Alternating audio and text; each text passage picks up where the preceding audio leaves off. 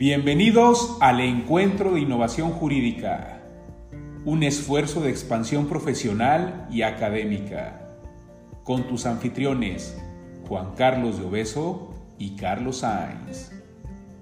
Encuéntranos en YouTube, Facebook y Spotify. Comenzamos. Pues buenas tardes a todas y a todos. Y pues le damos la más cordial bienvenida a nuestro conferencista, a nuestro invitado de honor, y a continuación me permito leer su semblanza. El doctor Diego Robles Farías es doctor en Derecho por la Universidad Panamericana, Campus Ciudad de México. Es profesor e investigador de la misma universidad en el campus de la ciudad de Guadalajara desde hace más de 28 años. Es editor de la revista Perspectiva Jurídica de la Universidad Panamericana. Ha publicado diversos libros, entre ellos Teoría General de las Obligaciones, la inversión extranjera en México y Derecho Contractual Internacional, entre otros. Además de que ha publicado diversas, eh, diversos artículos en revistas indexadas. También es un notario público destacado y socio del despacho Robles Lazo, Gallardo y Valdés, con sede en Guadalajara, en Guadalajara, en donde ejerce profesionalmente las materias de derecho civil, mercantil e inversión extranjera.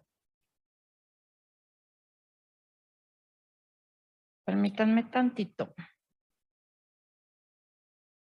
También es miembro de número de la Academia Mexicana del Derecho Internacional Privado y Comparado y de la Barra Mexicana Colegio de Abogados.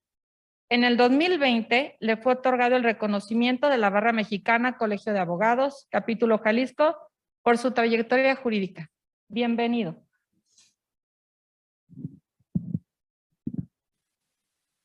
Rápidamente antes de hacer uso de la voz al doctor Diego Robles. Bueno, pues antes que nada, bienvenidas, bienvenidos a esta eh, actividad académica de lujo, como lo decía eh, Juan Carlos. Para nosotros es un privilegio de verdad tener eh, la presencia de, Diego Robles, quien debo decir que además de, de ser un excelente abogado, excelente jurista en toda la extensión de la palabra que reviste el conocimiento teórico práctico, pero sobre todo la integridad ética, eh, lo cual lo hace un, ejemplo a seguir.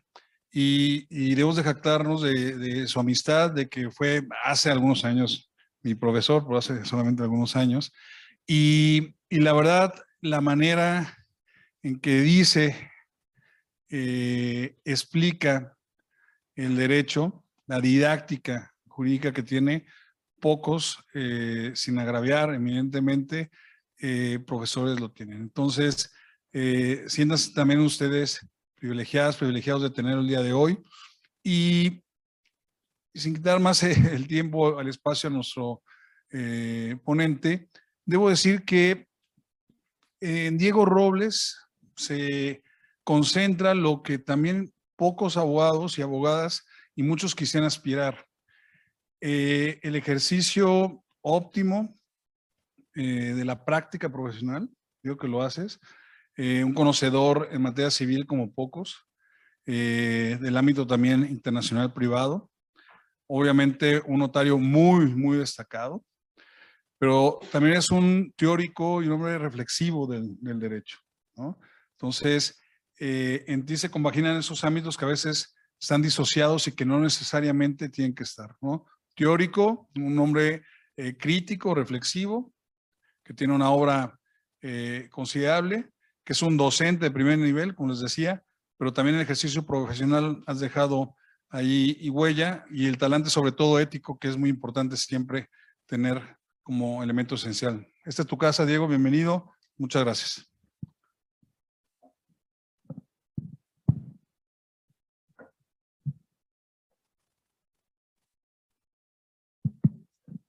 Bueno, pues primero, muchísimas gracias por la invitación al ITESO. Me siento en casa. Eh, les platicaba que yo tengo una formación jesuita porque estudié en el Kinder Unión, en el Colegio Unión, en el Instituto de Ciencias. Toda mi formación eh, de mi primera juventud fue en manos de los jesuitas, a los cuales tengo un gran cariño y me encanta estar aquí en el ITESO. Además, las instalaciones y el campus que tienen es una cosa bellísima. Muchísimas gracias por la invitación. Y sin más, me gustaría entrar en el tema. Eh, el tema del que le voy a hablar, del que les voy a hablar ahora es eh, el, el, de, el derecho contractual internacional en la época posmoderna, que es la época en la que nos ha tocado vivir.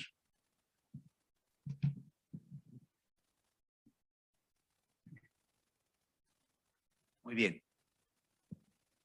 Lo primero que voy a hacer es tratar de comunicarles a qué se refiere esta mención eh, ¿Qué quiere decir em, la, la época postmoderna en la que nos ha tocado vivir?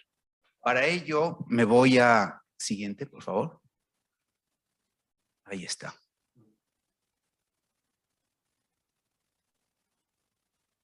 Dice esa.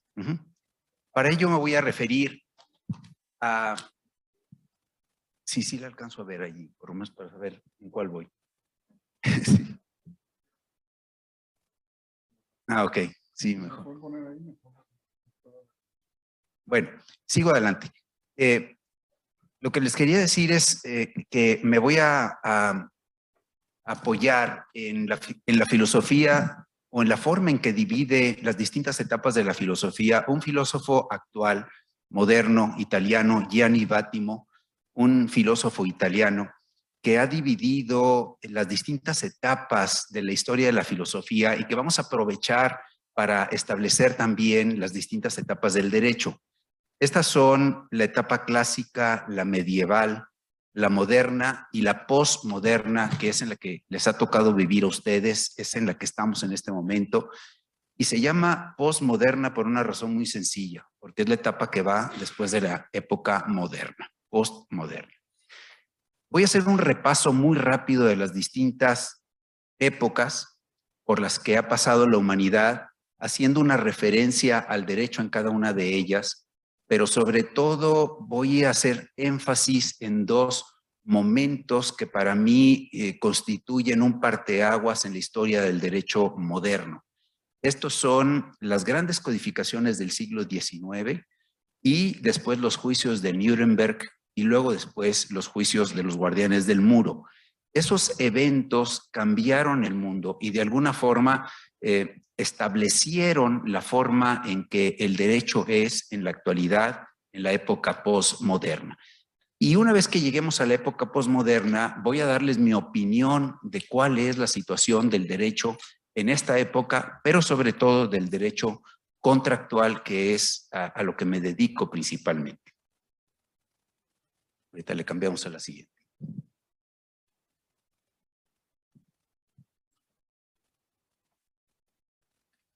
Bien. Primero, la época clásica. La época clásica va del 600 antes de Cristo hasta el 400 después de Cristo. Es una época de exploración. Aquí se va formando el pensamiento de Occidente. En esta época em, encontramos a los principales pensadores que estructuraron todo el pensamiento de la época, eh, de las épocas posteriores. Están desde luego Sócrates, está Aristóteles, está Platón, están los presocráticos. Y desde el punto de vista de los juristas, en esta época es en donde encontramos a los grandes juristas romanos de la época clásica. Ulpiano, Papiniano, Modestino, Julio Paulo y el gran Juliano. Todos ellos son los que conformaron el derecho que ha llegado hasta nuestra época, esta época a la que denominamos eh, postmoderna. En esta eh, imagen, que es la escuela de Atenas, pintada por Rafael Sancio, pueden encontrar ahí a los distintos filósofos que fueron conformando la época del pensamiento para las etapas posteriores a las que me voy a referir. Y a mí me encanta esta, esta pintura de Rafael Sancio, porque vemos en el centro a los dos grandes filósofos a los que yo admiro muchísimo, Platón y su alumno Aristóteles. Platón, ya viejo, va señalando al cielo y trae el Timeo en la mano, uno de sus diálogos. Y señala al cielo porque es, eh, porque es un idealista. Y por el otro lado, junto a él, vemos a un Aristóteles joven con la mano apuntado hacia la tierra porque es un realista. Y esa es la confrontación de la filosofía que se da en esa época y que ha pervivido hasta la época en que vivimos. Después de la época clásica viene la época eh, medieval. Siguiente, por favor. Aquí en la época medieval encontramos, desde luego, una situación totalmente distinta. Aquí impera la religión católica y todo el mundo intelectual, toda la filosofía, todo el derecho, toda la vida se concentra en esta eh, estructura eh, de la religión católica. Aquí encontramos a los grandes místicos, a los grandes eh, filósofos de la religión, por ejemplo, a Santo Tomás de Aquino, a San Agustín, forman parte de la Edad Media. Aquí em, se configura o se hace más evidente el derecho natural que ya se venía fraguando desde la época clásica de los grandes filósofos que ya mencionamos. Después de la época medieval, viene la época moderna. La época moderna, sí, empieza con la publicación de el método, del discurso del método, de un filósofo que a mí me parece interesantísimo, que es Renato Descartes, este señor muy guapo que está allí para las chicas que lo vean. Es Renato Descartes. Él establece un parteaguas en el mundo del pensamiento porque él crea el método científico, como les digo, con la publicación de este libro que se llama El discurso del método en 1636. Eh, la época moderna va desde el descubrimiento del método científico por Renato Descartes, que crea toda esta, todo este pensamiento cientificista que de alguna forma impulsa y consolida el positivismo jurídico. Ahí tienen la vinculación filosófica entre esta época y el derecho.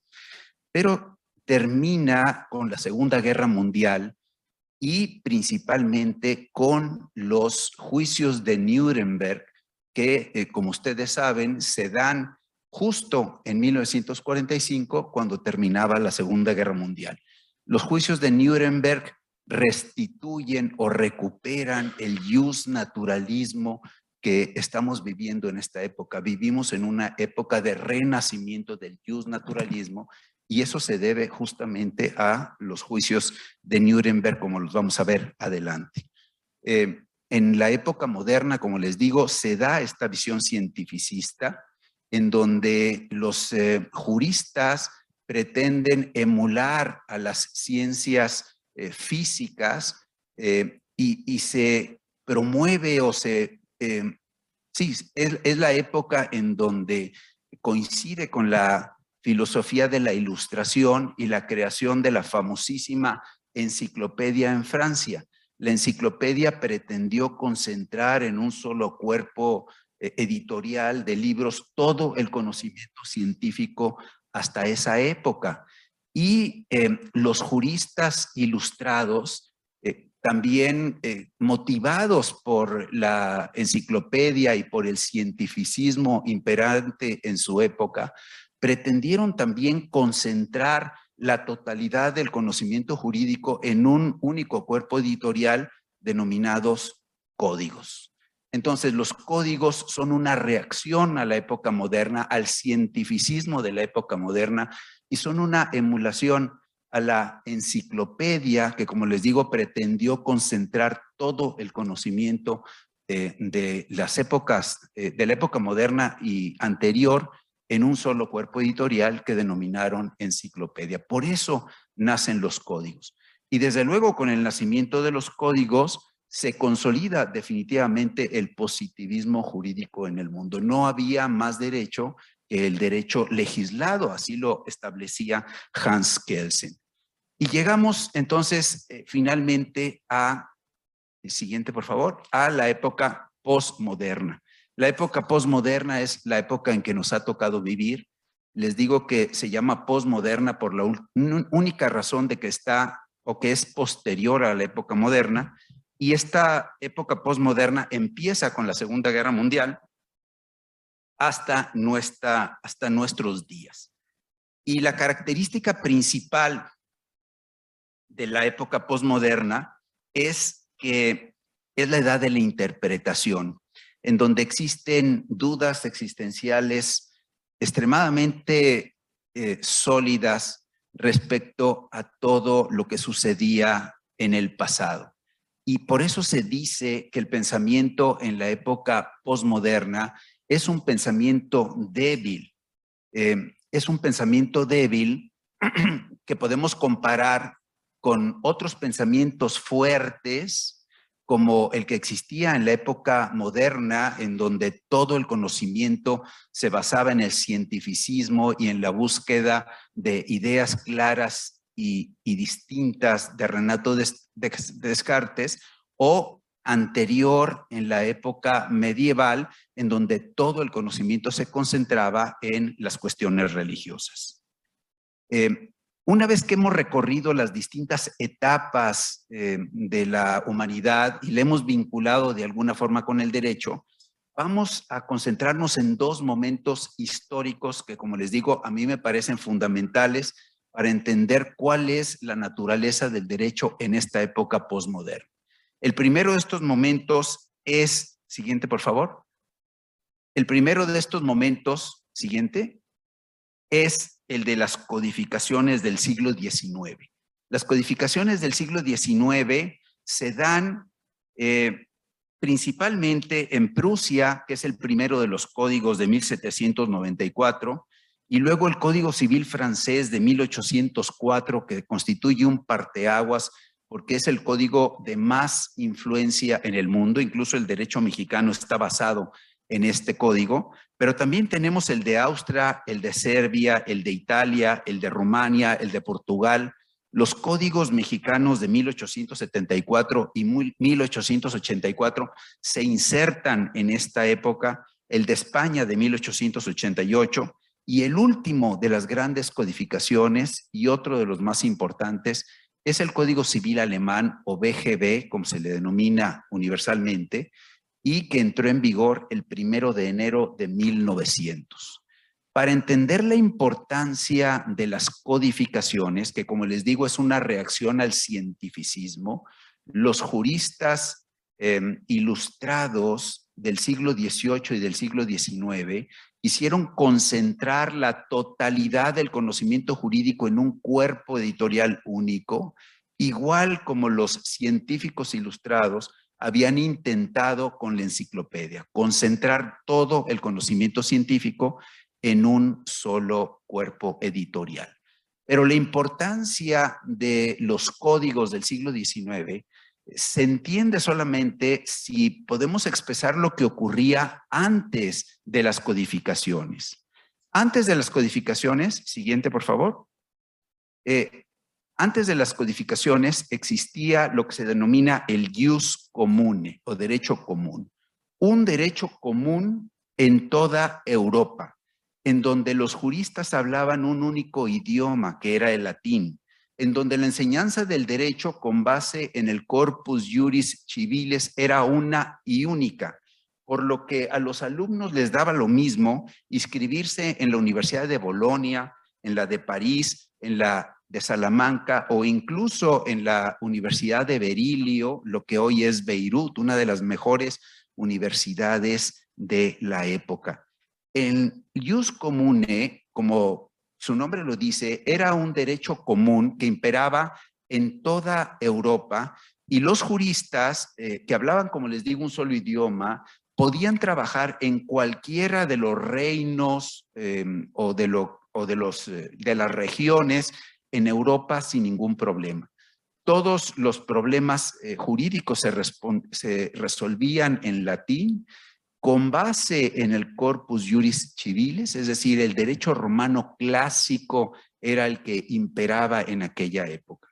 Sin embargo, con el paso del tiempo, el jus comune se fue desnaturalizando, se fue contaminando con glosas, con opiniones, con reformas, y llegó a ser totalmente distinto a su base romana clásica en la que se había fundado originalmente.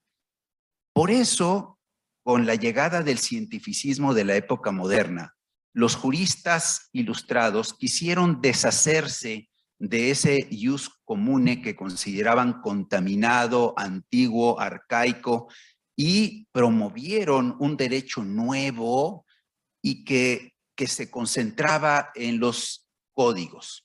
Pero al mismo tiempo se empezaban a formar los estados nacionales y cada estado nacional quería tener sus propias leyes, basándose sobre todo en el concepto de soberanía de Juan Bodino, que aunque venía desde el siglo XVI, cada príncipe gobernante quería ser soberano y tener sus propias leyes. Por eso empiezan a nacer los códigos nacionales y se pierde este sentido universal del derecho. El jus comune, como les digo, era un único derecho en toda Europa, con, la misma base eh, de conocimiento, el, el, el, eh, el corpus juris civilis. Y con esto de las codificaciones, cada uno de los estados empieza a promulgar sus propios códigos y el derecho se empieza a especializar o a nacionalizar. Y esto es una visión totalmente distinta de lo que había con anterioridad. Eh, el hecho de que cada estado eh, estableciera su propio derecho y promulgara su propio código y que solamente se pudiera legislar en relación con esos códigos europeos, impulsó de manera definitiva el positivismo jurídico que estuvo vigente durante todo el siglo XIX y la mitad del siglo XX. El positivismo jurídico, como todos ustedes saben, establecía que no hay más derecho que el legislado y para decirlo rápidamente, cualquier contenido podía ser derecho. Bastaba con que estuviera concentrado en una ley promulgada conforme a los requisitos que cada estado estableciera para que se considerara derecho cualquiera que fuera su contenido. Prácticamente toda Europa en la época moderna se volteó hacia el positivismo jurídico. El jus naturalismo se consideraba como una visión del derecho anticuada y sobre todo no científica y desde luego totalmente contaminada por filosofía del derecho, por ética, por moral y por cuestiones externas al derecho. Eh, el positivismo jurídico y la promulgación de los códigos nacionales impulsaron los nacionalismos extremos. Y muchos eh, juristas, muchos historiadores culpan al positivismo jurídico en gran parte del nacimiento de ciertos totalitarismos, especialmente el totalitarismo de Alemania en la época de la Alemania nazi, para que vean la conexión entre el derecho y el positivismo y el nacimiento del nazismo. Eh, Hitler llega al poder en 1933 en un ambiente jurídico 100% positivista. Todos los abogados, eh, todos los juristas europeos y principalmente los alemanes en esa época eran positivistas y el positivismo ayudó en gran medida a que Hitler pudiera promulgar leyes extremadamente injustas, se llamaban leyes de Nuremberg, leyes eh, siguiente, por favor. Ahí está, los totalitarismos, ¿verdad? Dicen así, sí. Muchas gracias. Este, siguiente, por favor. Hitler promulgó una serie de leyes y de decretos extremadamente injustas. Todos los conocemos eh, desde el punto de vista histórico estas leyes que se promulgaron de 1933 hasta el término de la Segunda Guerra Mundial en 1945, eran leyes que estaban dirigidas a ciertos grupos sociales y que los afectaban por la única razón de pertenecer a a esos grupos. Por ejemplo, la ley de extinción de dominio em, de propiedades de los judíos que perdían sus propiedades por la única razón de ser judíos, la pérdida de la ciudadanía alemana a aquellos alemanes que emigraban a otros países, eh, la prohibición de enseñar y de publicar en universidades y en escuelas a los judíos, la prohibición de casarse eh, entre alemanes y judíos, la prohibición incluso de sentarse en parques públicos a los judíos y finalmente la condena a muerte a judíos y a otros eh, grupos eh, étnicos, por ejemplo, negros, latinos, etcétera, que aunque nunca se promulgaron como leyes formales, sí fue un decreto que tuvo una existencia real y que finalmente llegó al holocausto. Entonces, ahí ya tienen una vinculación entre el positivismo jurídico, el nacimiento de los totalitarismos, las leyes extremadamente injustas de Hitler. Y lo, lo que pasaba aquí es que se dieron cuenta que el positivismo jurídico dejaba inermes y sin defensa no solamente a las víctimas de estas leyes extremadamente injustas, sino también a los juristas que pretendían o que querían defenderlos. De acuerdo al positivismo jurídico y sobre todo al pensamiento de Yering y de Kelsen, cualquier contenido podía ser derecho. Y estas leyes extremadamente injustas eran leyes promulgadas conforme a las leyes alemanas o conforme a los requisitos alemanes y por lo tanto había que cumplirlas, no obstante su extremada ilicitud o extremada injusticia. Eh, esto eh, provocó, desde luego, eh, la defensa, siguiente, por favor, la defensa en los juicios de Nuremberg, que son estos juicios que los países aliados organizaron en la ciudad de Nuremberg, en Alemania, para juzgar a los jerarcas nazis por delitos de lesa humanidad y delitos cometidos durante la Segunda Guerra Mundial. Estos eh, juicios tienen la importancia de que no obstante el ambiente positivista absoluto que existía prácticamente en todo el mundo, pero principalmente en Europa, eh, los jerarcas nazis fueron juzgados con parámetros ius naturalistas y no positivistas y fueron condenados a muerte por delitos de lesa humanidad y por delitos cometidos durante la guerra, a pesar de que los jerarcas nazis y desde luego sus defensores se defendieron en parámetros positivistas diciendo que obedecían leyes formalmente promulgadas y órdenes de sus superiores. No obstante a que conforme los parámetros positivistas eso era correcto, se juzgaron y se condenaron con, eh, con base en, en normas positivistas,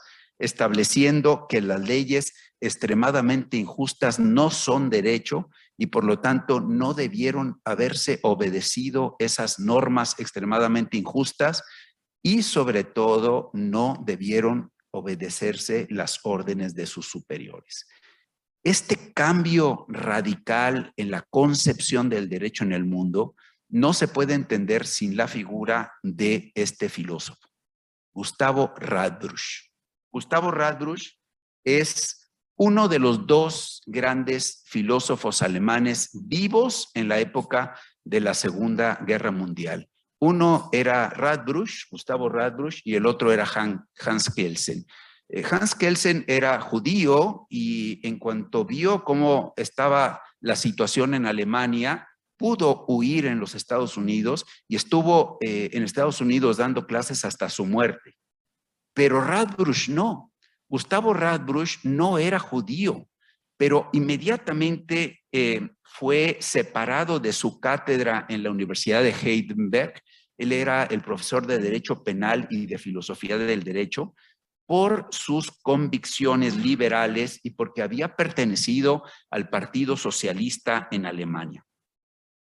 Huye de Alemania porque no, además no tenía trabajo y se refugia en Inglaterra y desde Inglaterra empieza a ver cómo en su querida Alemania se promulgaban estas leyes extremadamente injustas a la que ya hice referencia. Y a pesar de que él no era judío, vio cómo trataban a los judíos, a los negros, a, los latinos, y se dio cuenta, eh, como les dije hace un rato, que el positivismo dejaba totalmente inermes, es decir, sin defensa, no solamente a las víctimas de estas leyes extremadamente injustas, sino también a los juristas que no tenían herramientas para defender eh, a, a, las víctimas que estaban siendo afectadas. ¿Por qué no tenían herramientas? Porque las leyes, como les digo, eran eh, estaban correctamente promulgadas de acuerdo a los esquemas positivistas y los abogados no podían contradecir esa situación. Radbrush gira elegantemente al positivismo.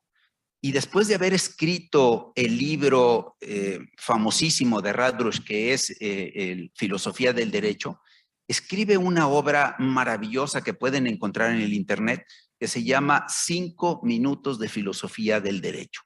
Y va haciendo un recuento minuto a minuto de la evolución del derecho y de su cambio del positivismo hacia el naturalismo Y establece su fórmula, hoy muy famosa, de que las leyes extremadamente injustas no son derecho. Los jueces de Nuremberg, tomando esta filosofía, condenan a los jerarcas y, militares eh, nazis, los condenan a muerte por delitos de lesa humanidad y por delitos cometidos durante la guerra, a pesar de que, como les digo, su defensa en términos positivistas hubiera podido ser suficiente para salvar la vida. Pero no, los jueces pertenecientes, desde luego, y eso es algo que se ha criticado mucho, perteneciente a los, eh, a los países que ganaron la guerra, a los aliados, Em, tomando la filosofía de Radbruch y de otros dos juristas em, y de otros dos juristas eh, polacos que después hablaremos de ellos en otra ocasión, juzgaron a los jerarcas nazis con base o con términos ius naturalistas por primera vez desde el inicio de las grandes codificaciones del siglo XIX y dieron una vuelta de tuerca o o constituye un cambio eh, copernicano en la historia del derecho en el mundo. A partir, siguiente por favor, a partir, a partir de eh, los eh, juicios de Nuremberg, todo el mundo empezó a hablar de derechos humanos, de principios jurídicos, de moral y de derecho natural. Se retoma todos esos conceptos. La historia daría oportunidad de aplicar la filosofía de Radbruch en otro evento internacional importantísimo en la historia del derecho. Siguiente, por favor. Me refiero a los guardianes del muro. Los guardianes del muro son los juicios que se siguieron en contra de los guardianes del muro cuando cae el muro de Berlín en 1989 y las dos Alemanias se consolidan en el año de 1990.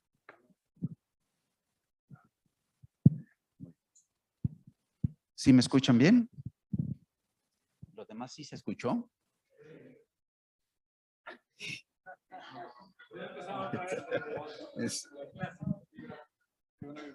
Muy bien, gracias. Eh, les decía que la historia daría oportunidad al mundo de aplicar de nueva cuenta la filosofía de Gustavo Radbruch y su, su teoría de que las leyes extremadamente injustas no son derecho en relación a los juicios en contra de los guardianes del muro.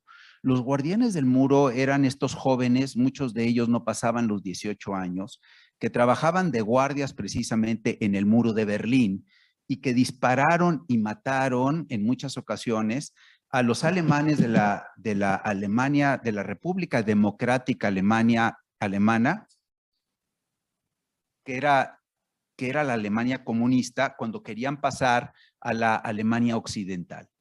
Eh, cuando se reúnen las dos Alemanias, se constituyen tribunales de la Alemania unificada y empiezan a juzgar a jerarcas, eh, administradores, abogados, pero sobre todo a los guardianes del muro, que como les digo, habían disparado y matado a sus propios conciudadanos cuando brincaban el muro para pasar a Alemania Occidental. Eh, otra vez, los abogados de los guardianes del muro los defendieron en términos positivistas. Obedecían leyes legalmente formuladas, incluso leyes que se conocen ahora de manera muy clara, en donde establecían el deber de disparar primero al aire y luego a muerte a los ciudadanos que quisieran cruzar el muro de Berlín, pero sobre todo eh, que obligaban a los guardianes del muro a obedecer las órdenes de sus superiores. No bastaron esos argumentos de tipo positivista, se aplicó de nueva cuenta la fórmula Radbruch de que las leyes extremadamente injustas no son derecho y con base en eso condenaron a los guardianes del muro. Desde luego las sentencias fueron muy benévolas, los condenaron a un año, a dos años eh, de cárcel por los homicidios, porque más bien querían dar un ejemplo al mundo de lo que pasa cuando se obedecen esos regímenes delincuenciales. Entonces, eh, como les digo, hay dos momentos que desde mi punto de vista cambiaron el derecho y configuraron eh, lo que vamos a ver en adelante, que son las características del derecho en esta época postmoderna en la que vivimos. El primero de esos momentos son las grandes codificaciones del siglo XIX, que de alguna forma impulsaron el positivismo jurídico al establecer leyes nacionales a través de los códigos y al prohibir que se legislara con un derecho diferente al contenido en los propios códigos. Y los juicios de Nuremberg y después los juicios de los guardianes del muro que recuperan el naturalismo gracias a la filosofía de Radbruch, como lo acabamos de mencionar. Vamos ahora al tema que nos ocupa el día de hoy, siguiente, por favor, que es precisamente, bueno, esto ya lo dijimos, a partir de los juicios de Nuremberg, todo el mundo empieza a hablar de moral, de derechos fundamentales, de derechos humanos, de derecho natural, de filosofía del derecho. Esos temas no se tocaban más que desde el punto de vista académico en la época del positivismo jurídico. Siguiente. Y ahora vamos a entrar a cuál es la situación del derecho actual, sobre todo el derecho contractual, porque es a lo que yo me dedico en esta época que es la época postmoderna. Siguiente, por favor. Ahí tienen una comparación del pensamiento jurídico en la época postmoderna que está a la izquierda y en la derecha está eh, la concepción del derecho en la época moderna que estaba basada en el cientificismo, como ya vimos, y en la época, en la Edad Media, estaba también afincada en la religión. En la época postmoderna, que es en la que vivimos ahora, el pensamiento y el derecho como tal es débil, es dinámico, es abierto, es flexible y es internacional. Esas son las características del derecho en nuestra época. Y esto lo entiendes cuando lo comparas con lo que dice a la derecha de la diapositiva. En la época de moderna del cientificismo o en la época medieval, el derecho era fuerte, porque en la época medieval estaba basada en el derecho canónico, en la religión. Eh, en la época moderna, en el cientificismo. Era perfecto porque los códigos, como eran productos de la razón humana, eran perfectos y eran considerados como que contenían la totalidad del derecho. Era cerrado porque estaba basada exclusivamente en lo que contenían los códigos era completo porque se, suponía que, que los legisladores como representantes del pueblo habían legislado la totalidad del derecho y lo que no, entonces se podía suplir a través de la analogía. Y finalmente eran códigos nacionales. Ahora la visión es totalmente distinta. El derecho es débil. Cualquier experto en derecho constitucional les podrá decir que pues ya no sabemos realmente lo que va a decir la Corte en las siguientes semanas, meses o años.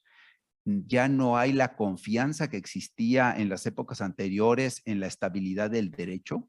Mi padre, que era abogado, me decía que el conocimiento que aprendías en la universidad te duraba 50 años porque el derecho no se movía. En la actualidad te dura 5 años y tienes que estar actualizándote continuamente. Por eso se dice que es débil y dinámico el pensamiento y el derecho en la actualidad. Es abierto, abierto a todas las posibilidades. Es un derecho flexible, pero sobre todo es un derecho internacionalizado. Es un derecho internacionalizado. Quien está creando el derecho en la posmodernidad son los institutos o las instituciones internacionales a través de lo que denominamos soft law, que vamos a verlo adelante, y que se está generalizando mundialmente. Es totalmente distinto a la visión que teníamos, por ejemplo, los abogados de mi generación. Siguiente. Otra característica es que pasamos del positivismo al naturalismo, del positivismo que imperó durante todo el siglo XIX y la mitad del siglo XX, hasta los juicios de Nuremberg.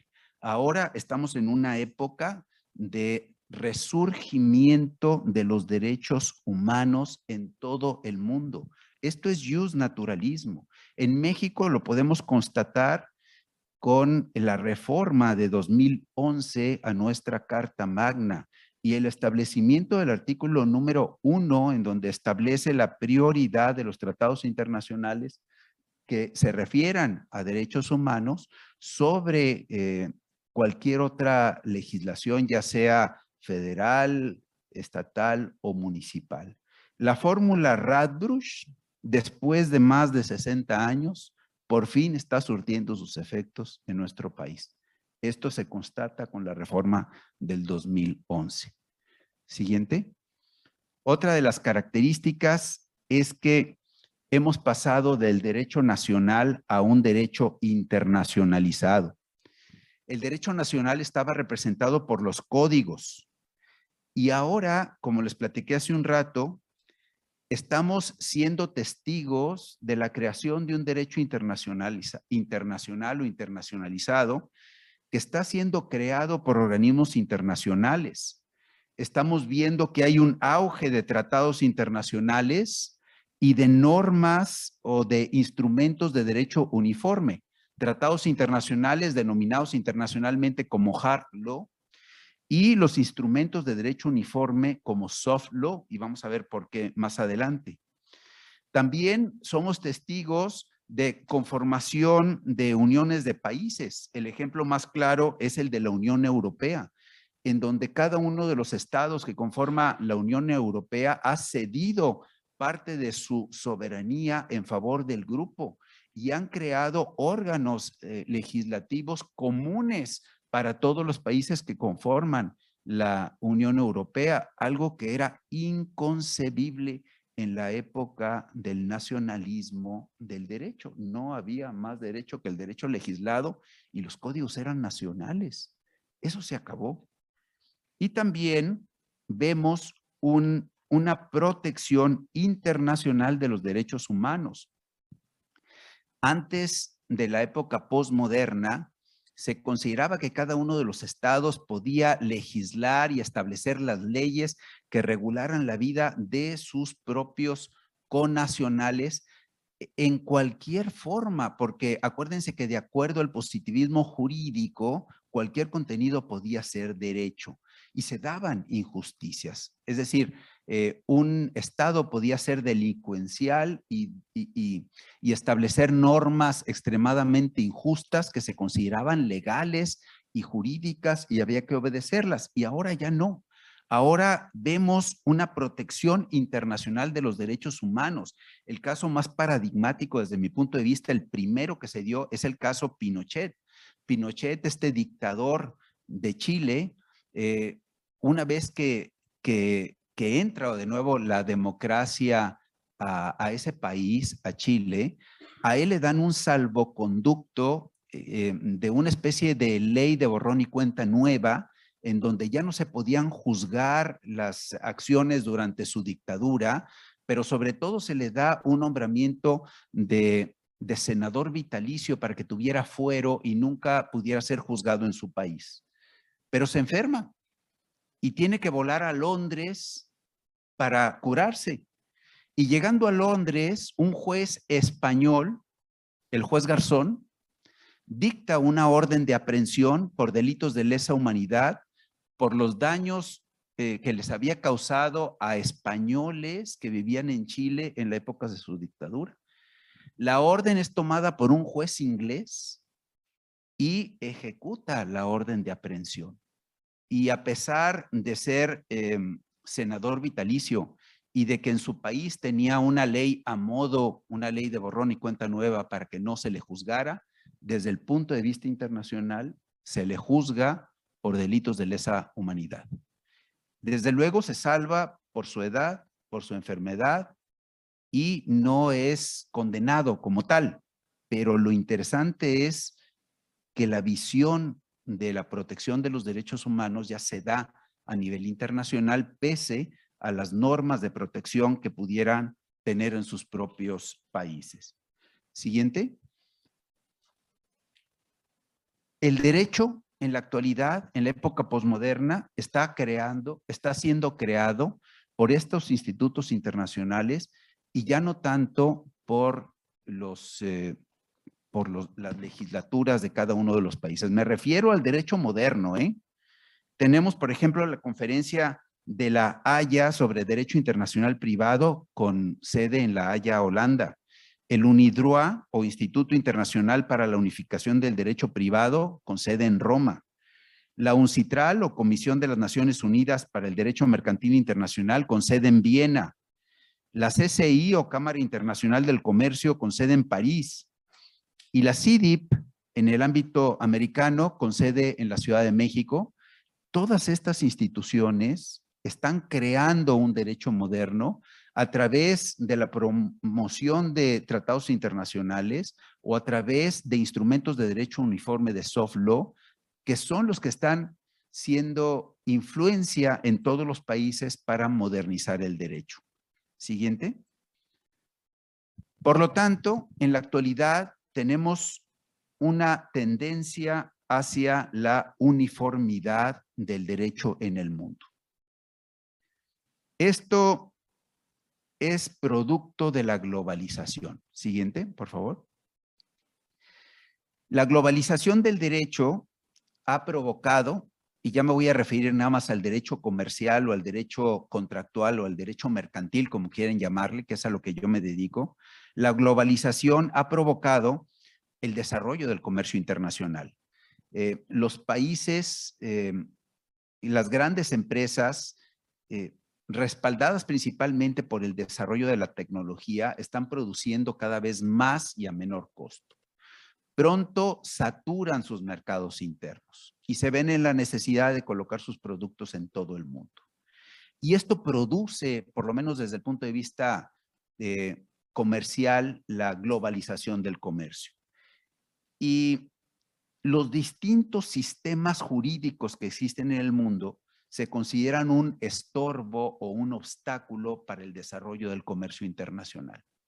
Y la forma que se ha encontrado para vencer ese obstáculo de los distintos derechos de cada uno de los países es precisamente uniformando el derecho. Entonces, la visión que tienen que tener ahora es que el derecho en la época posmoderna va a ser un derecho internacionalizado, pero sobre todo una gran tendencia hacia la uniformidad del derecho, sobre todo en aquellas materias que no tienen una gran carga ideológica.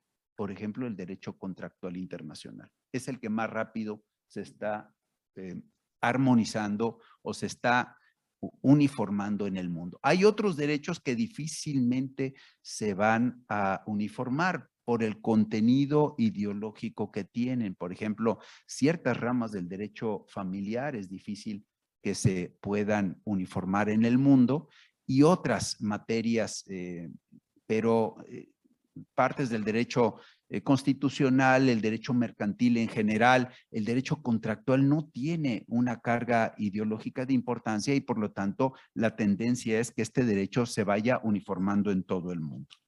Siguiente. Las causas de esta uniformidad las pueden ver allí. Son principalmente, bueno, las vamos a ir repasando cada una de ellas porque no las alcanzo a ver.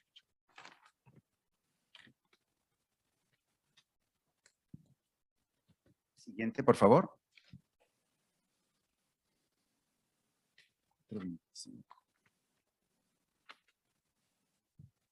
Esta. La primera causa de la uniformidad del derecho en el mundo, de esta tendencia que estamos viendo en la actualidad, es la globalización. La globalización empieza también eh, en la segunda mitad del siglo XX, es decir, después de la Segunda Guerra Mundial. Y se trata de una generalización del conocimiento, de la tecnología, de la cultura, de la moda, del comercio y también del derecho. El derecho también es parte de la globalización. Eh, como les decía hace un rato, el incremento de la tecnología produce que o, genera que las empresas produzcan cada vez más y a menor costo, pretenden colocar su mercancía en todo el mundo, pronto agotan los mercados internos y esto produce eh, la, la globalización desde el punto de vista comercial. Por eso el derecho eh, va siguiendo al comercio internacional.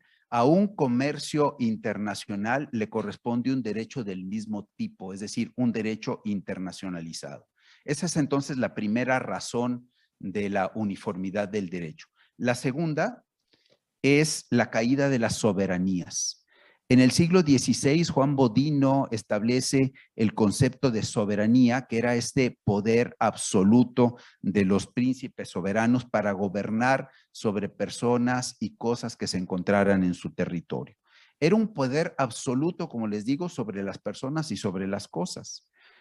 Pero ahora, siguiente por favor, la soberanía en la época posmoderna es totalmente distinta porque está reducida nada más a aspectos políticos secundarios, como son la autodeterminación política de un Estado y sobre todo a detener, eh, se entiende ahora la soberanía como que un Estado puede detener eh, la invasión de un ejército extranjero, pero no puede detener el flujo de información ni tampoco a las inversiones. Entonces, el concepto actual de soberanía está totalmente limitado. Siguiente, por favor. Ahora, ahora los países están sometidos a jurisdicciones superiores. Por ejemplo, al celebrar un tratado internacional, un país cede parte de su soberanía en favor del tratado internacional y sobre todo cuando se dan las uniones de, países, por ejemplo, en la Unión Europea o en la zona del TMEC aquí en América, se cede parte de la soberanía. Ahora es posible demandar a un Estado ante instancias superiores. Esto era inconcebible en la época del positivismo, en la época de la modernidad, en la época anterior. Los países eran soberanos y los príncipes gobernantes también no se podía concebir que un país o un gobernante fuera demandado y juzgado en un tribunal internacional y ahora sí. Y desde luego eh, existe la convicción actual de, de que hay que respetar la autonomía privada de los individuos. Ahora se tiene la convicción de que somos seres esencialmente libres y autónomos con la posibilidad de autodeterminarnos y por lo tanto crear eh, normas que nos obliguen, sobre todo en el derecho contractual. Siguiente.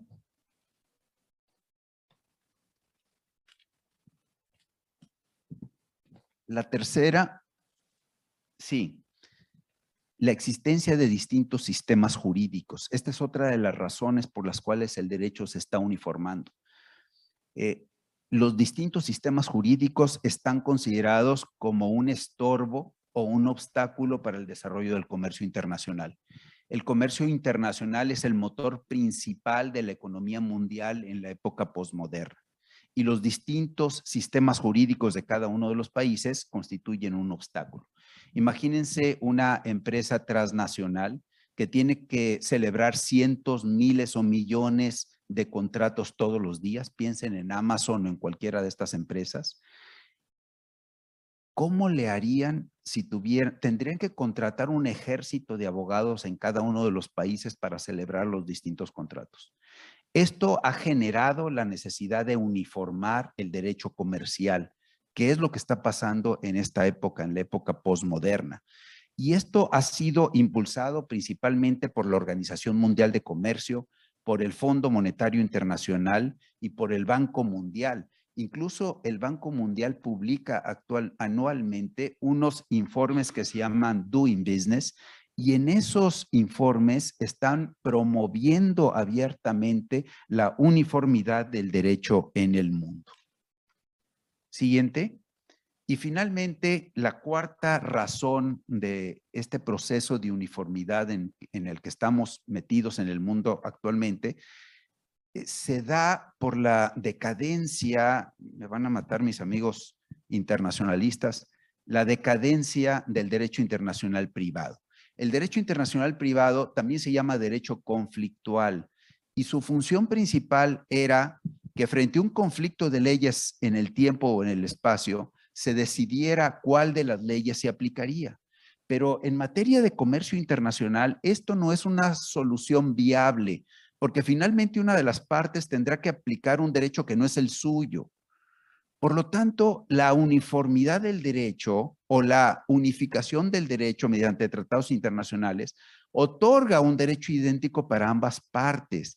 Y entonces el derecho internacional privado desgraciadamente ha bajado o disminuido su efectividad en la época de la posmodernidad y está siendo sustituido por estos derechos uniformes a los que nos vamos a referir en sí, enseguida.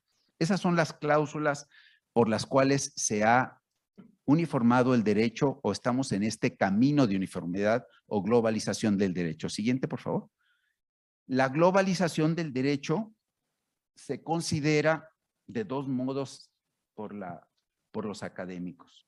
Muchos dicen que es una desgracia la pérdida de los derechos nacionales porque los derechos nacionales en muchos casos eh, constituyen parte de la identidad nacional de los países. ¿Se imaginan a Francia sin su Código Napoleón? ¿O a Alemania sin su BGB? Pero otros, que son la mayoría, y yo me incluyo en esto, consideramos que la globalización del derecho es una oportunidad, una oportunidad para aprovechar lo mejor de cada uno de los mundos jurídicos, para aprovechar las ventajas de las civilizaciones más maduras y para que haya un enriquecimiento del derecho en virtud de la diversidad. Y eso es lo que está pasando, se están de alguna forma eh, armonizando y conjugando derechos tan distintos como el common law de de carácter anglosajón y el civil law, que es el derecho latino, el de nosotros. ¿Sí? Siguiente, por favor. Bien, aquí en esta diapositiva, a la izquierda ven los distintos obstáculos que tiene el comercio internacional para su desarrollo. Primero, como ya dijimos, los distintos derechos nacionales representados principalmente por el civil law o derecho latino como el que tenemos aquí, y el common law o derecho de corte anglosajón representado principalmente por Inglaterra y los Estados Unidos. Y el segundo obstáculo es la masificación de la contratación, la necesidad que tienen las empresas de celebrar cientos, miles o millones de contratos todos los días. ¿Cómo se resuelven estos dos obstáculos?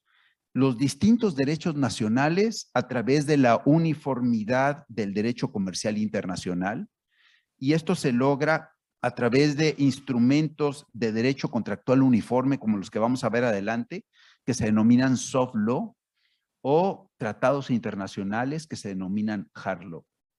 Y el otro obstáculo que es la masificación de la contratación se está resolviendo a través de la contratación por medios electrónicos en la que ustedes van a tener que operar definitivamente con contratos celebrados en soporte electrónico y no en soporte de papel como los abogados de mi generación.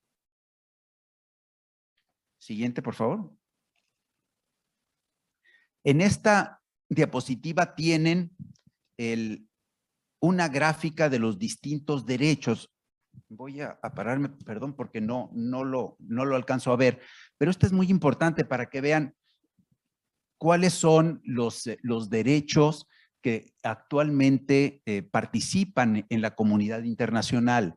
Ahí vienen a la izquierda las distintas familias jurídicas y a la derecha el número de jurisdicciones, no países, jurisdicciones, porque por ejemplo Canadá tiene las dos jurisdicciones, una parte es derecho del common law y la otra, la de Quebec, es del civil law, y Estados Unidos también eh, con, con Luisiana, que es eh, derecho de civil law.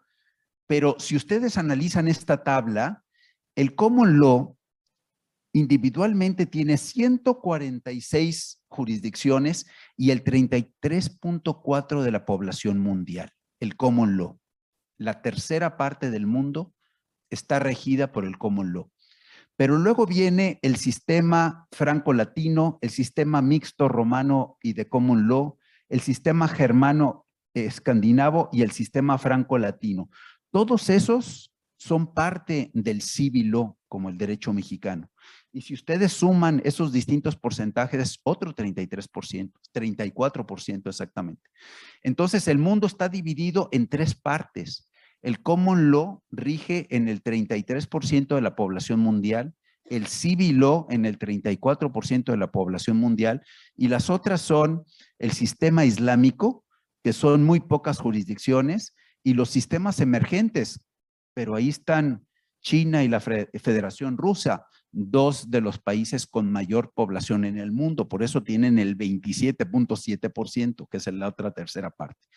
Pero como ven, esto implica el que estos distintos sistemas jurídicos sean un obstáculo para el comercio internacional. Y antes se consideraba que esos regímenes jurídicos eran totalmente antagónicos, el common law y el civil law principalmente. Ahora se piensa que los dos eh, pertenecen a una misma matriz que es el derecho occidental y que llegan a las mismas soluciones pero por caminos distintos. Y por lo tanto ha habido un gran esfuerzo desde el siglo XX, desde la mitad del siglo anterior, para la uniformidad del derecho, principalmente entre el civil law y el common law. Siguiente.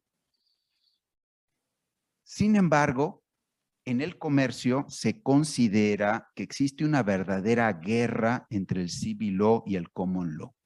¿Quién lo dice?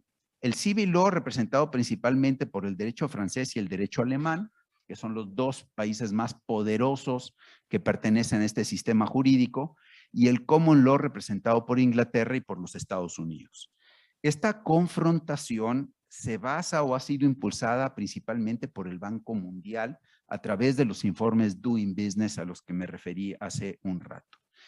Porque incluso establece el Banco Mundial que el Common Law protege mucho mejor al comercio internacional y los instrumentos de derecho uniforme que vamos a, mencionar más adelante y que están em, rigiendo al derecho contractual internacional en la actualidad están más cargados hasta hacia el common law que al civil law.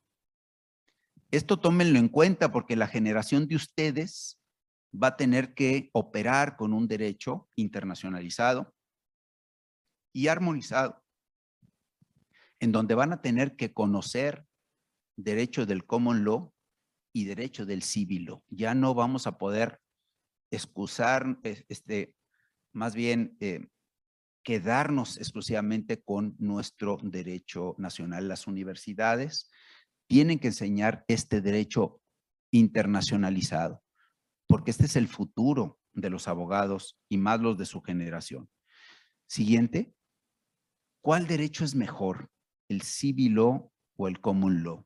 ya dijimos que el Banco Mundial, el World Bank, dice que el common law defiende de mejor manera al comercio internacional.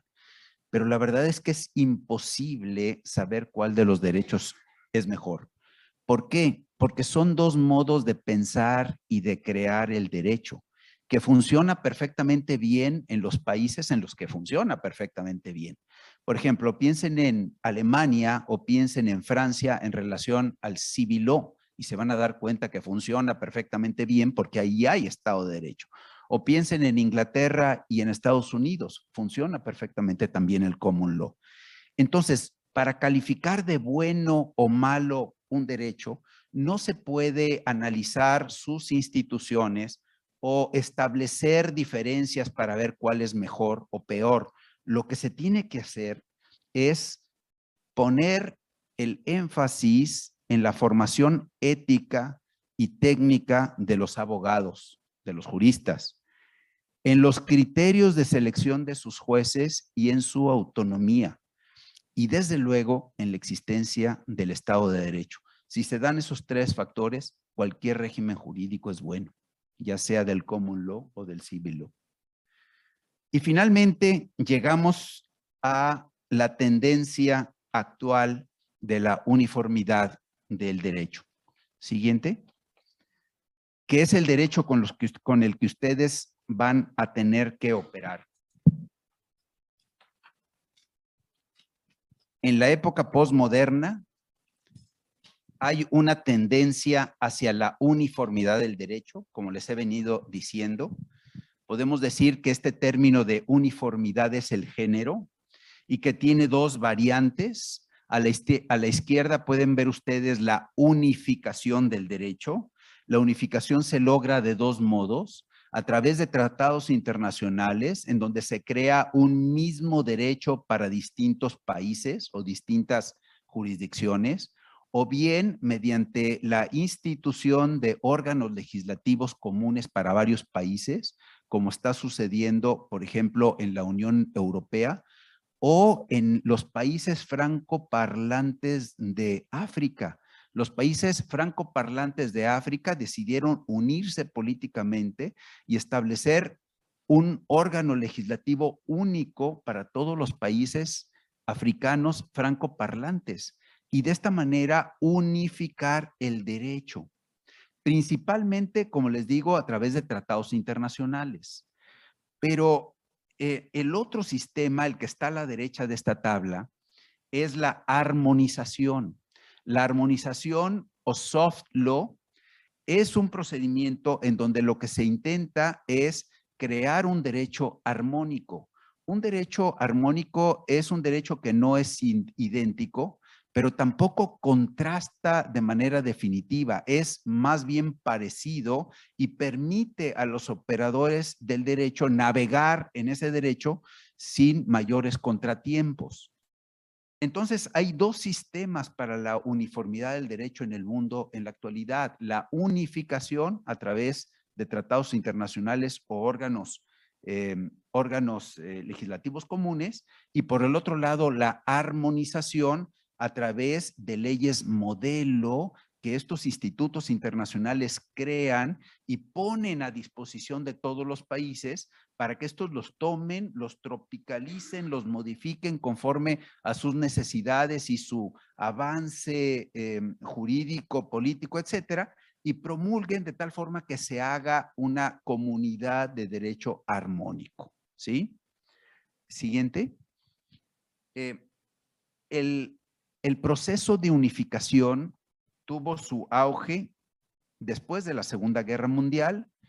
Es cuando se empiezan a celebrar la mayoría de los tratados internacionales, muchos de ellos están vigentes hasta la fecha, pero en aquella época era fácil llegar a la celebración de tratados internacionales porque los países que intervenían en la comunidad internacional eran muy pocos, principalmente los países europeos, casi todos con un mismo nivel de desarrollo político y jurídico, y era muy fácil llegar a acuerdos. Pero en la actualidad, cada vez es más difícil llegar a un acuerdo internacional, es decir, a un tratado internacional.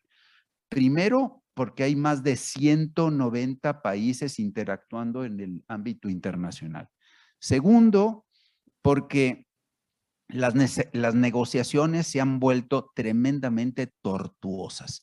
Primero hay que convencer a todos los países de que un determinado derecho eh, unificado es mejor que sus derechos nacionales y luego las negociaciones tienen que ser em, aprobadas por sus eh, sistemas jurídicos internos. Y lo que ha ocurrido es que hay un cementerio gigantesco de tratados internacionales que nunca han llegado a em, operar. Cada vez es más difícil celebrar tratados internacionales. Em, siguiente. Ahí tienen ejemplos de tratados internacionales que actualmente operan y operan muy bien, por lo menos en el ámbito eh, comercial o contractual.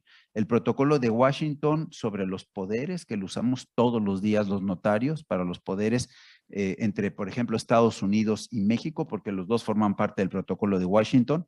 La postilla de la Haya, que vino a facilitar muchísimo el tráfico internacional de documentos, la Convención de Viena sobre compraventa internacional de mercaderías, uno de los dos tratados internacionales más exitosos en el mundo, que regula prácticamente el 80% del tráfico comercial en el mundo, la CISG famosa, un tratado internacional exitosísimo. La Convención de México, que nada más ha sido ratificada sobre la elección del derecho aplicable a los contratos. Desde el punto de vista técnico, una maravilla solamente ratificado por México y Venezuela. Ese es uno de los tratados que forman parte del cementerio a los que me refería hace un rato. Pero, pero los demás han sido muy exitosos. Estados Unidos participa en todas las conferencias internacionales, no firma un solo tratado o firma muy pocos. Eso es lo que está pasando en el mundo. Siguiente. Órganos legislativos comunes, el otro sistema eh, de unificación. Ya les decía, la Unión Europea y en África los estados francoparlantes. Y vámonos ahora a la armonización del derecho, que es lo que está de moda, es lo que está ocurriendo actualmente. Eh, como les digo, la armonización del derecho, siguiente por favor, este, no se trata de crear un derecho único e idéntico como con los tratados internacionales, sino se trata de un derecho armónico o soft law. Eh, eh, esta armonización se logra a través de distintos instrumentos. Los más comunes son las leyes modelo.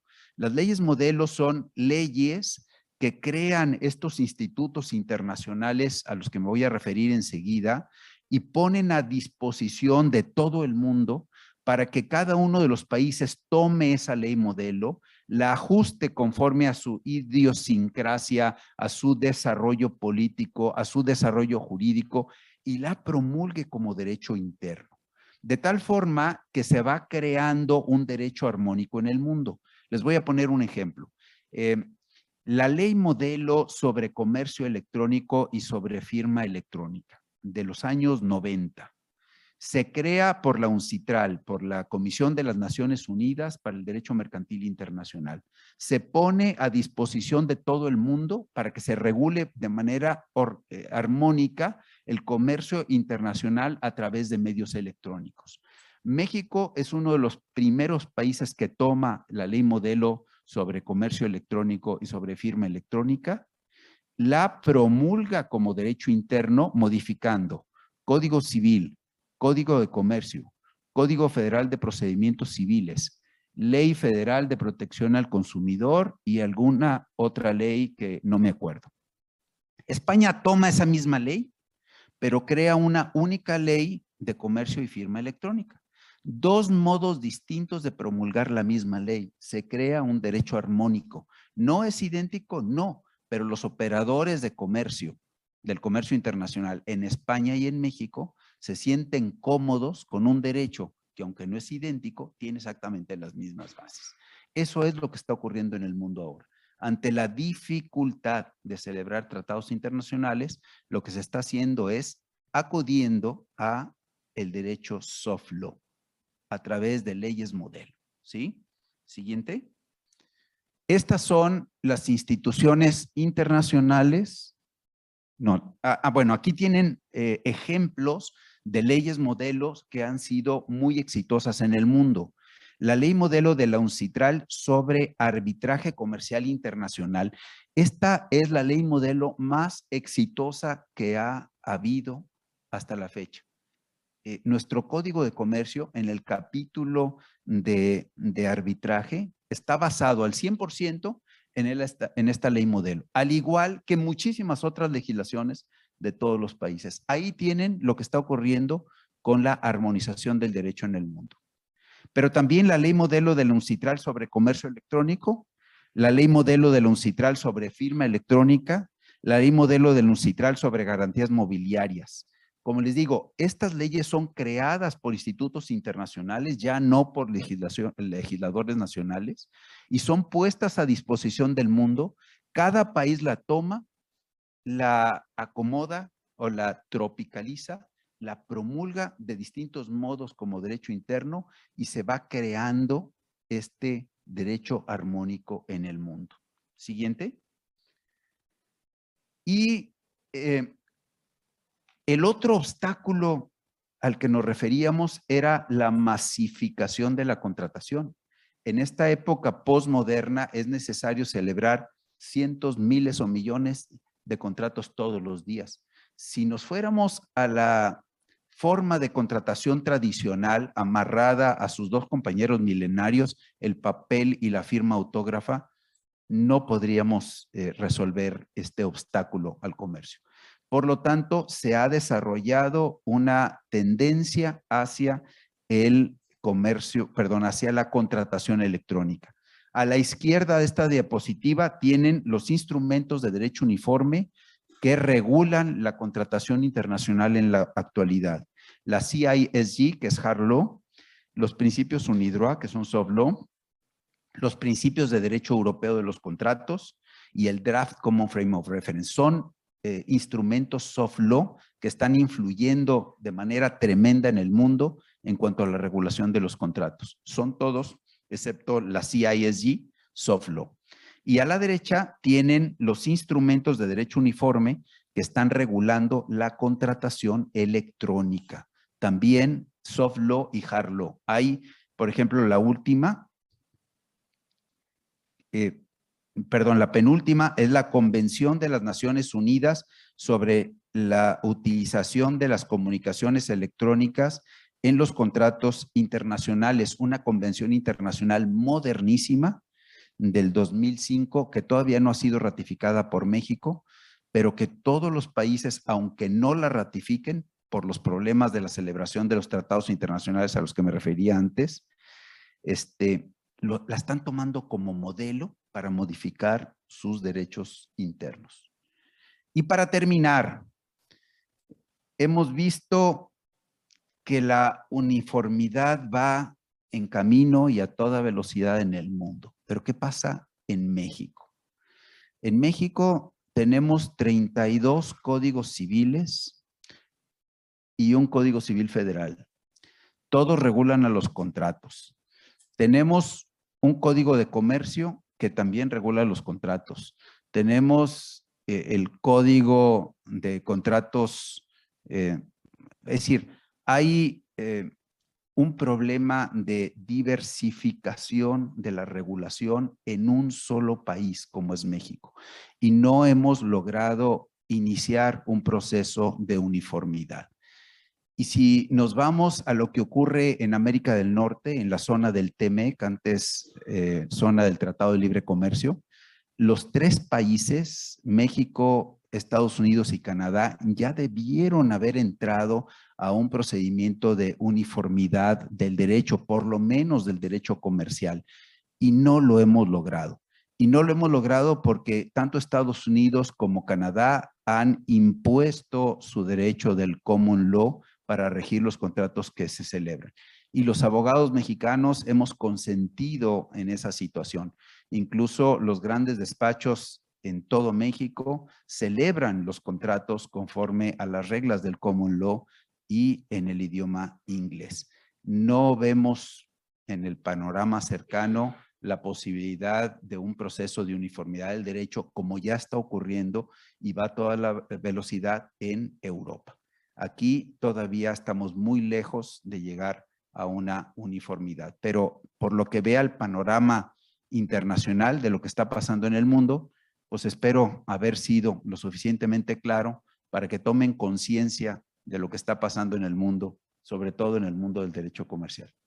Y muchas gracias y estoy atento a las preguntas que quieran hacer.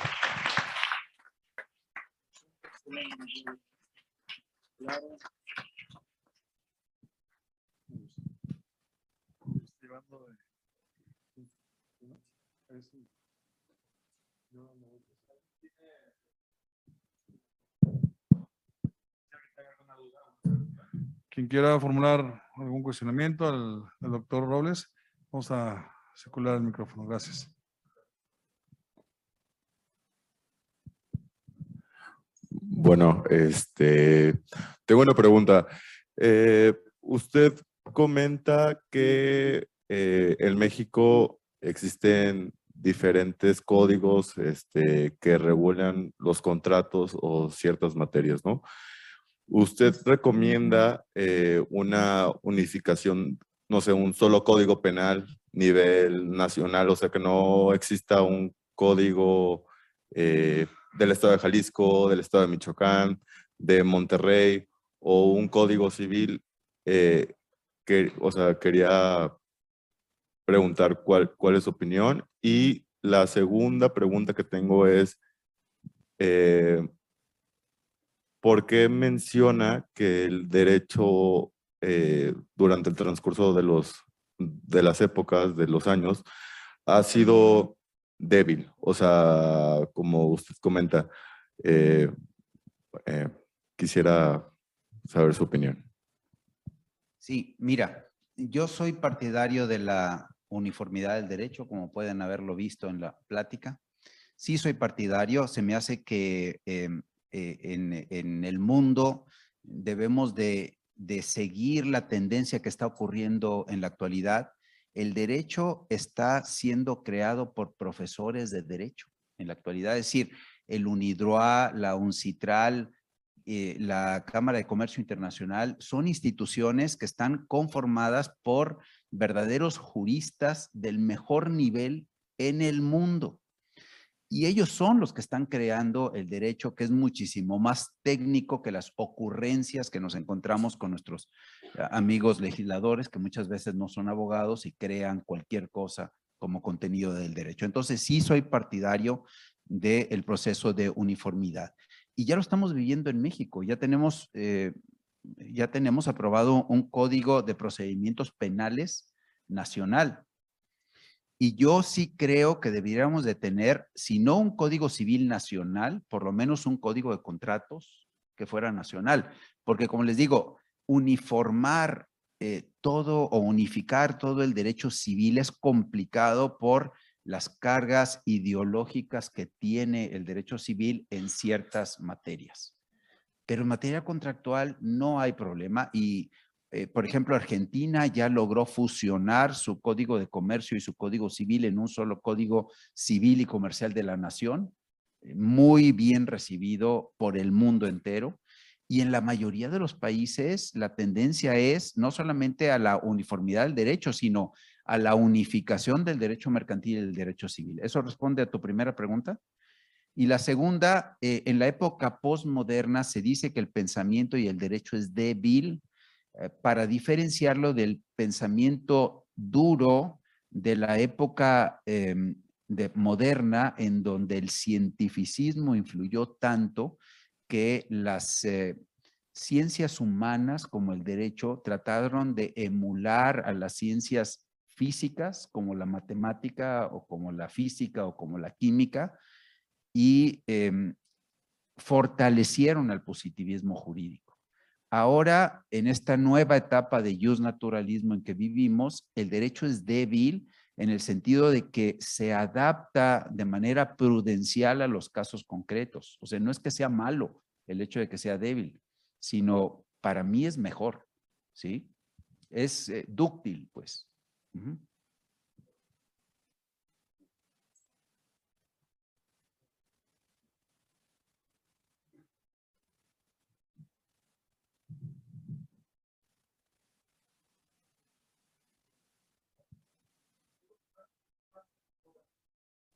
Gracias por la, por la presentación, como siempre muy claro. eh, y gracias a la coordinación, bueno, y, al- y a la Escuela de Derecho por organizarlo. A mí me dejó preocupado un tema que comentaste en la historia del derecho. En estas, estos nacionalismos ultranzas que se crearon con, el, con la codificación, porque me preocupa que yo políticamente estoy viendo eso no solamente en México, sino en otros países. Este, tenemos caso de Turquía, Rusia, que decías, este, Cuba, eh, incluso Venezuela. Y me preocupa que a pesar de ahora tener este, esta unificación o estos principios o estos, estas instituciones internacionales, la Suprema Corte, que aunque no sabemos cómo va a decidir cada cosa, pero que esta reforma constitucional a los derechos humanos, me preocupa que del lado político no se esté respetando o, o se ignore al derecho, no al derecho legislado, sino al derecho, al soft law, que tú dices, a estos principios, a estos derechos humanos, y que estemos volviendo a eso que sucedió antes de la Segunda Guerra Mundial. Tú, desde tu punto de vista, crees que nuestro, nuestro soft law o esta unificación y este derecho internacional, principalmente los derechos humanos, es suficientemente fuerte para, para vencer eso? Gracias, Pepón, por tu pregunta. Este, y es de, dificilísima respuesta, pero ahí te va.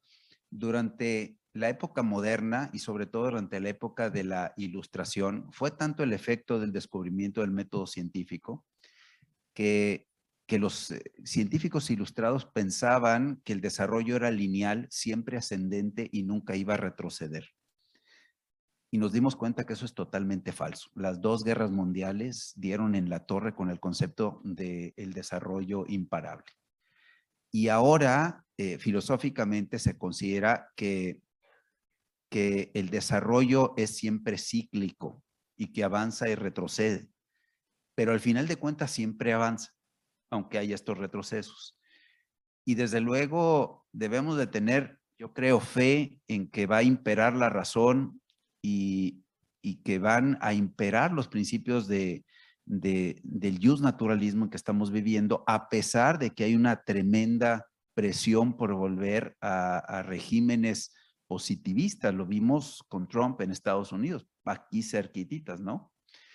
Pero, pero no hemos visto realmente un régimen eh, delincuencial como el que ocurrió en la Alemania nazi. Eso, gracias a Dios, ya no se ha visto pero sí se han visto injusticias terribles que de alguna forma van a ser juzgadas en el futuro y que hay que tener como ejemplo a los juicios de Nuremberg y a, los de los guardianes del muro, por ejemplo, en lo que está pasando con nuestros conciudadanos cuando tratan de pasar a Estados Unidos y los guardias los asesinan sin ninguna consecuencia real, ¿no?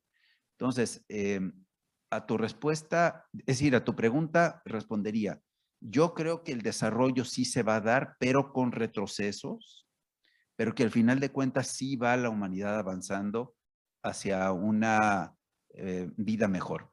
Eh, Les puedo decir que yo estoy convencido del que la época en la que vivimos, a pesar de todos los problemas que enfrentamos, es la mejor época por la que ha pasado la humanidad. Y esto se constata respondiendo una simple pregunta. ¿En qué época te gustaría vivir si fueras mujer? En esta. Si estuvieras enfermo, en esta. Si tuvieras una discapacidad intelectual, en esta. Si profesaras una religión distinta a la oficial, en esta. Si fueras homosexual, en esta, en esta, en esta, en esta. Entonces yo creo que sí estamos viviendo la mejor de todas las épocas por las que ha pasado la humanidad a pesar de todos los problemas que nos asustan, por ejemplo, la cosa ecológica y otras muchas, ¿no?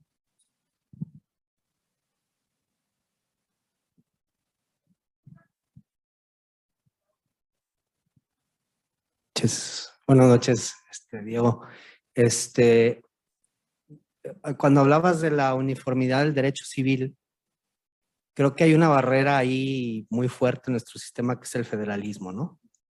Creo que es la barrera más difícil de franquear porque pues, hay muchos intereses económicos, políticos para para mantener el status quo, porque sacar del Código Civil la parte de obligaciones, la parte de contratos y decir esto ya es materia federal, pues causa un terremoto, causa un terremoto de entrada el tema entre fedatarios públicos, ¿no? Pepe y yo somos corredores, ya te la sabes, y entonces, espérate, espérate, este, este, este vals no me lo toques, ¿no? Entonces, hay, ¿tú, tú has visto alguna, algún movimiento, alguna intención, alguna iniciativa, tú que estás en el, metido en el meollo, porque esto implicaría una reforma constitucional. O sea, la materia de contratos, la materia de sucesión, la materia, digamos, económica, más económica, porque finalmente los derechos personalísimos también tienen un contenido patrimonial, etcétera, pero, pero lo que es derecho, obligaciones, contratos y quizás sucesiones, regularizar, o sea, hacer un, una uniformidad implicaría una reforma constitucional para decir, esto es federal y quitémonos de problemas, ¿no? Un código de comercio es federal, la ley de títulos de operaciones de crédito es federal, y con eso sería un empuje tremendo, ¿no? O sea, porque además estas materias han cambiado muy poco. En realidad lo que ha cambiado es eh, personas, bienes, todos los derechos humanos que se han incorporado a los códigos civiles, los matrimonios entre personas del mismo sexo. Todo ese movimiento quizás sí deba de ser estatal por lo que tú decías de la parte ideológica. Pero todo esto yo creo que tendría que haber una reforma constitucional sin duda y ojalá se lograra, ¿no? Sí, yo estoy de acuerdo contigo en que el principal obstáculo para lograr la uniformidad del derecho en México es el federalismo. Y con todo respeto, vivimos un federalismo que es ridículo, que es de mentiras. Este, pero a ver, pensemos en otros países. Brasil, que es mucho más grande de México, tiene un solo código civil, ¿eh? sin ningún problema. Este, España tiene un solo código civil. Francia, un solo código civil, a pesar de tener regiones. Eh, Rusia acaba de promulgar un código civil basado en estos instrumentos de soft law. China. Este, entonces, eh, el, el, problema de México es muchas veces ideológico. Desde luego que sí requeriría una reforma constitucional, pero ya lo hemos logrado en otras materias. Por ejemplo, el Código Nacional de Procedimientos Penales es un logro que puede ser la punta de lanza de este procedimiento para la uniformidad. Y, yo creo que el derecho a las obligaciones y el derecho a los contratos tiene que uniformarse en México, no solamente en México, sino en América del Norte. Hay otras materias que nos va a costar muchísimo más trabajo, pues, derecho familiar, por ejemplo, ¿verdad? Pero yo creo que sí vamos en el camino y que no vamos a poder este, esquivar este proceso universal hacia la uniformidad del derecho.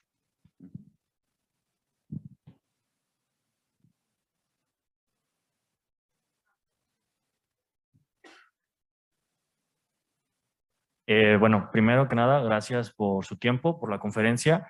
Y bueno, actualmente existe una cierta tendencia por la adquisición de criptomonedas o el uso de monedas electrónicas. Entonces, me gustaría preguntarle si usted cree que esta nueva tendencia pueda ser un parteaguas para esta unificación en el tema de contratos internacionales. No sé, se me ocurre que en un futuro eh, toda la base de los cinco terms, por ejemplo, sea con el tema de la, del pago con criptomonedas, más o menos por, por esa idea.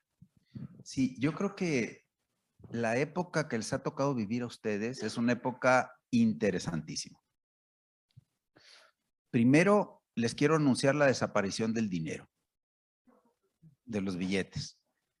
Están a punto de desaparecer. Ya en los países nórdicos ya no puedes pagar con moneda, con moneda metálica o con moneda de billetes este, eh, ya solamente con tarjetas de crédito o con sistemas electrónicos, con tu celular.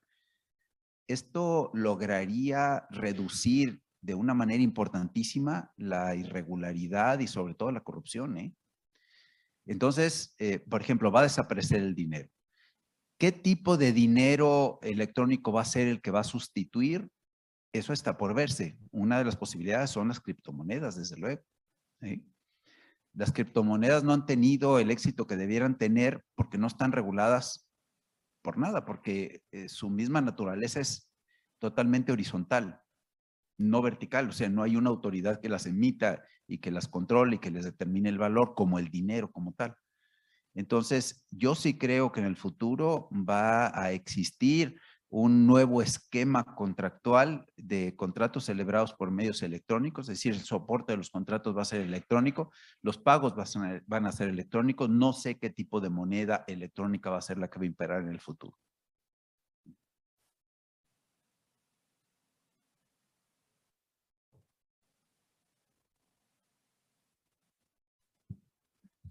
Ah, buenas tardes, profesor. Primero, muchas gracias por la plática.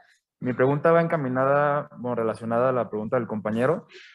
Tengo dudas usted cree que este avance tecnológico que estamos viviendo en el mundo sea, bueno, ¿usted cree que sea un obstáculo o sea una ventaja para esta armonización o unificación del derecho? Porque pues, entiendo que si hay una unificación o armonización en el derecho contractual es una forma más fácil de poner una base a nivel nacional o, bueno, mundial pero, ¿qué pasaría en el, en el, momento en el que en el derecho nacional de dos países un tema tecnológico está regulado en uno y no en otro y no hay como regulación como tal a nivel internacional? Así que no sé si esto puede ser una, una ventaja como para meter la tecnología y avanzar el derecho o puede ser un tope para el retroceso de esta armonización o unificación.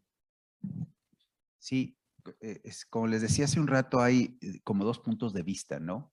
Eh, todos estos avances son vistos principalmente por la gente más tradicionalista como, como una desgracia. Pero yo creo que hay que adaptarnos, adaptarnos y adaptarnos. Y por lo tanto, creo que hay que sacarle lo bueno a esto que está ocurriendo.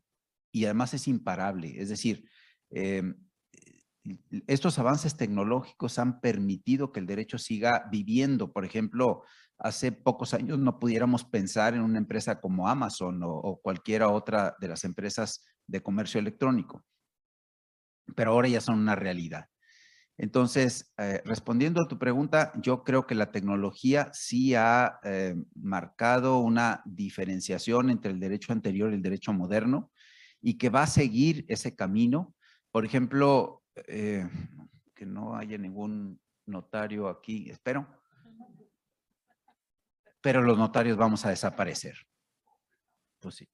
Es que los notarios estamos amarrados al papel y a la firma autógrafa.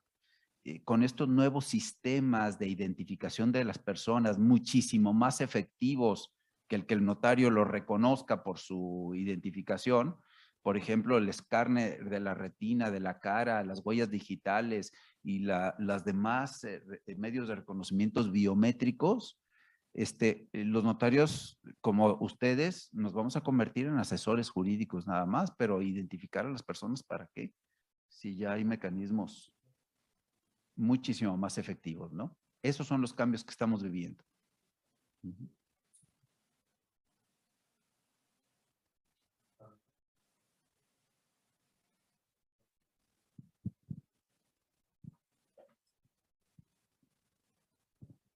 Solamente agradecerte la brillante explicación, creo que fue muy, muy clara, eh, de muchísima utilidad, todas las aportaciones, desde cómo se da pues el origen del derecho contractual en las diferentes etapas, la importancia del derecho internacional, ¿no? Contractual, eh, las leyes que permiten, eh, en este caso, armonizar el derecho internacional, como la ley modelo, Convención de Nueva York, el reglamento, de la ley modelo, la importancia que también tiene el arbitraje pues en este derecho contractual internacional.